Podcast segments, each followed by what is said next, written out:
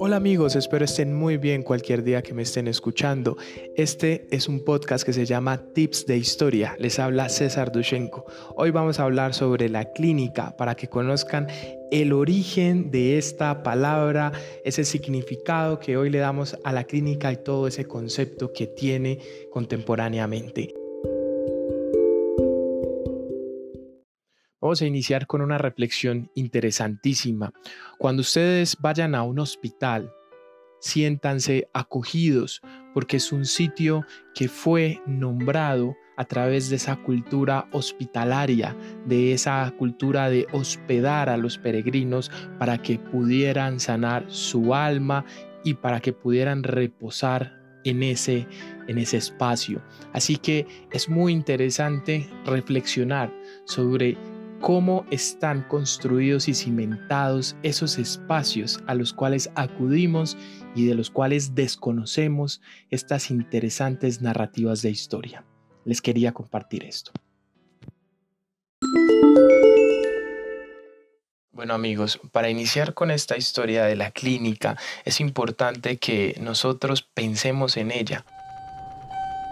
Vamos a la clínica a que nos atiendan, en una urgencia eh, o a que el doctor como tal nos revise y etcétera. Son muchas las funciones que hay en una clínica, pero esas funciones no siempre estuvieron allí. Es importante tenerlo en cuenta que lo que vemos hoy en día pues no siempre fue así.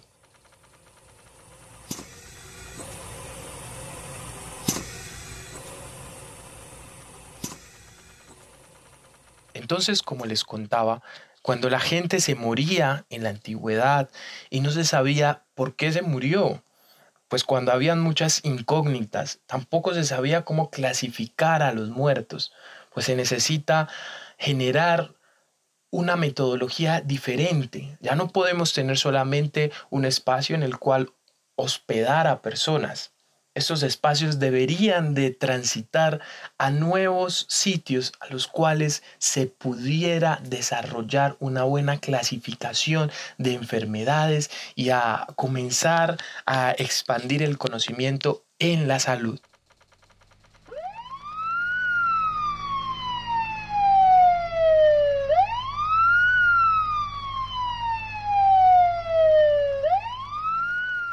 Bueno, y aquí llegamos a la clínica.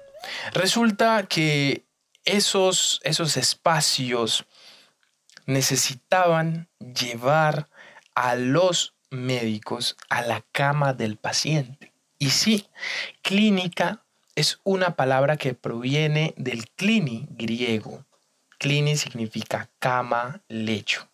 Entonces, se preguntarán, bueno, ¿y qué tiene que ver la cama o ese lecho eh, con, con la clínica? Y es por lo que les comenté anteriormente, era llevar a los estudiantes de medicina de ese momento a la cama de los pacientes y poder atenderlos.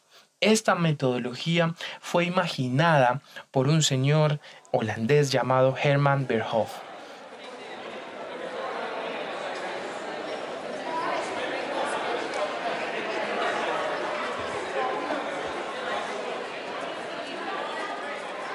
Hermann Verhoef dice a los estudiantes de medicina, chicos, ustedes tienen ahí como tal toda su información. En la clase tenemos eh, muchas cosas interesantes, teóricas, pero necesitamos experimentar, conocer todo lo que conlleva el fallecimiento de una persona. Por eso necesitamos ir a esa cama, desarrollar un método Y entonces fue hasta ese momento, hacia alrededor de los años 1700 en, en, en Europa, cuando comenzamos nosotros a ver ya una organización relativamente cercana con lo que tenemos hoy en día. Entonces llegan los estudiantes a esos lugares de hospedaje, los convierten en centros para investigar y en sus centros de estudio, así que ya pasan a ser escuelas de medicina y las escuelas de medicina necesitan laboratorios y esos centros de investigación en necropsia y muchas otras más herramientas que ayudan a entender las enfermedades, el fallecimiento y muchas otras cosas de la salud. Pero ¿por qué antes no se había hecho esto? Pues la respuesta es sencilla. Anteriormente estaban en la Edad Media, una edad muy eh, religiosamente centrada en todo el dogma. Ahora pasamos a la religión del conocimiento, pasamos es al renacimiento y aquí podemos ver cómo la investigación científica, la razón del ser humano comienza a prevalecer y la investigación es ese punto de partida para comenzar a entender las enfermedades.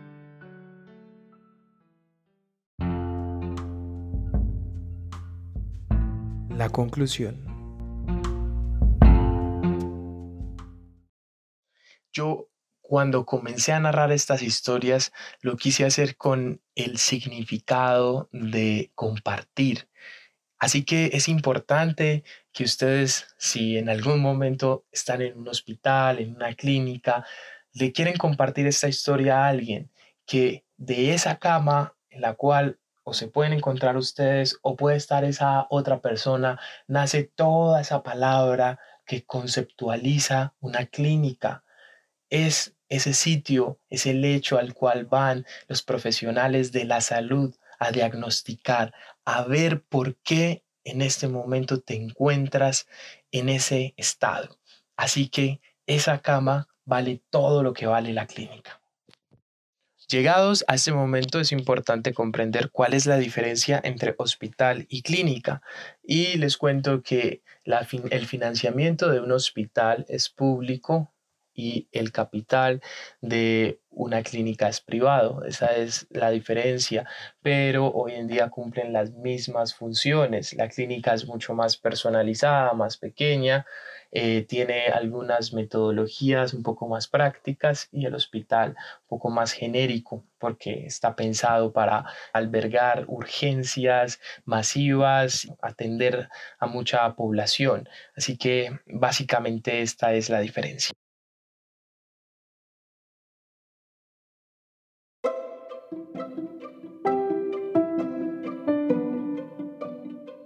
La ñapa.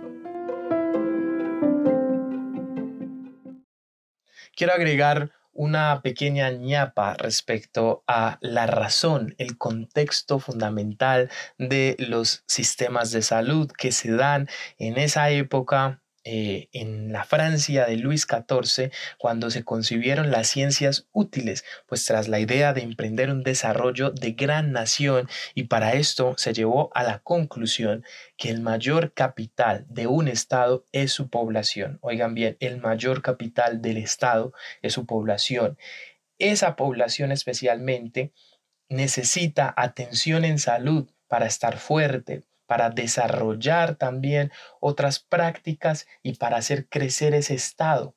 De esa manera podemos hoy concebir los sistemas de salud que nacen en esta época de los estados absolutistas en Europa, en donde comienzan a darse cuenta de lo que hoy sabemos, de lo que estamos totalmente seguros que nosotros somos el mayor capital de un estado.